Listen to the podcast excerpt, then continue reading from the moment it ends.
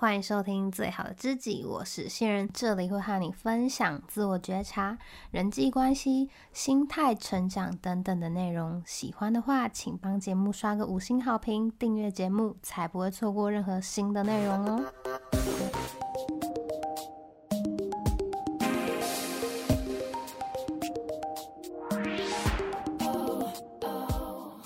前两集呢，我们借由元素方程式聊完了跟自己的关系，还有跟他人的关系。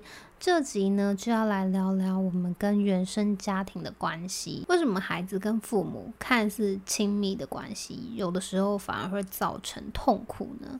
还有，身为子女的我们呢、啊，到底应该怎么样去看待父母的期待呢？今天就一起来聊聊吧。那一样啊，从元素方程式的故事切入。从小呢，小妍就不断的被告知说要接手家业嘛。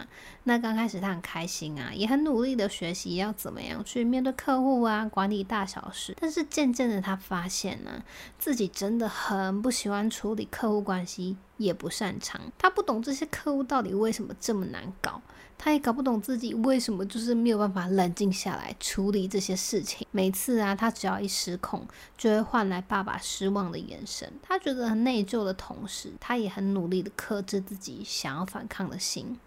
他对自己感到很失望，也很无助。他问自己啊。为什么我没有办法做个听话的乖女儿呢？她在成为自己还有满足父母期待之间拉扯。那这个问句呢，很扎心。也许啊，我们每一个人也都问过自己，在成为自己还有父母的期待之间，只能选一个吗？这个问题啊，其实我们可以从子女的角度，还有父母的角度去看。身为子女的我们呢、总是希望能够获得父母的认可还有支持，但是身为父母，他们其实会希望孩子可以少走一些弯路，少吃一点苦。出发点呢是基于保护，而在他们成长的背景或是环境下呢，理解到能够最好的方法就是他们帮你安排的那一条路。其实双方都没有错啊，只是对彼此的期待不同。而身为子女的我们，要先理解两件事情。第一个呢，就是父母跟我们是完全不同的个体，所以想法啊、行为完全不同。是合理的。那第二个呢，是成长的时代不同，观念就一定会有落差。在我们看来合理的事情呢，对他们来说有可能就是离经叛道。但也正是因为这样啊，整个社会才会进步嘛。每一个时代的人都往前走一点点，往前走一点点，整个社会才会成长，不是吗？所以呢，我们不用去预设自己一定要满足父母的期待。也许呢，是因为上一辈他们吃了很多很多的苦。所以会希望我们少走一点弯路，想要帮我们把路都给铺好，希望我们的人生能够顺遂。但是如果真的有这么简单就好了，现实呢，就是其实没有这么简单。即便呢，我们的肉身不吃苦，但是呢，内心一定有所渴望。当这个渴望没有被满足，放在心里，它其实就是一种折磨。没有尝试过的事情呢，就会在心中留下遗憾。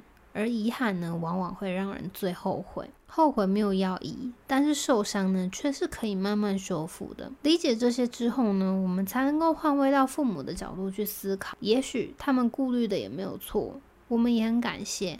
但是呢，我们还是想要选自己想要走的道路，不听父母的安排，但是可以试着让他们感到安心。在电影的最后啊，小妍她决定要去玻璃工厂实习，父母也决定要支持她嘛。离别的时候也给了她祝福。或许在那一刻呢，是双方都是成长的时刻，父母懂得放手，而小妍也开始要为自己的人生负起责任。其实。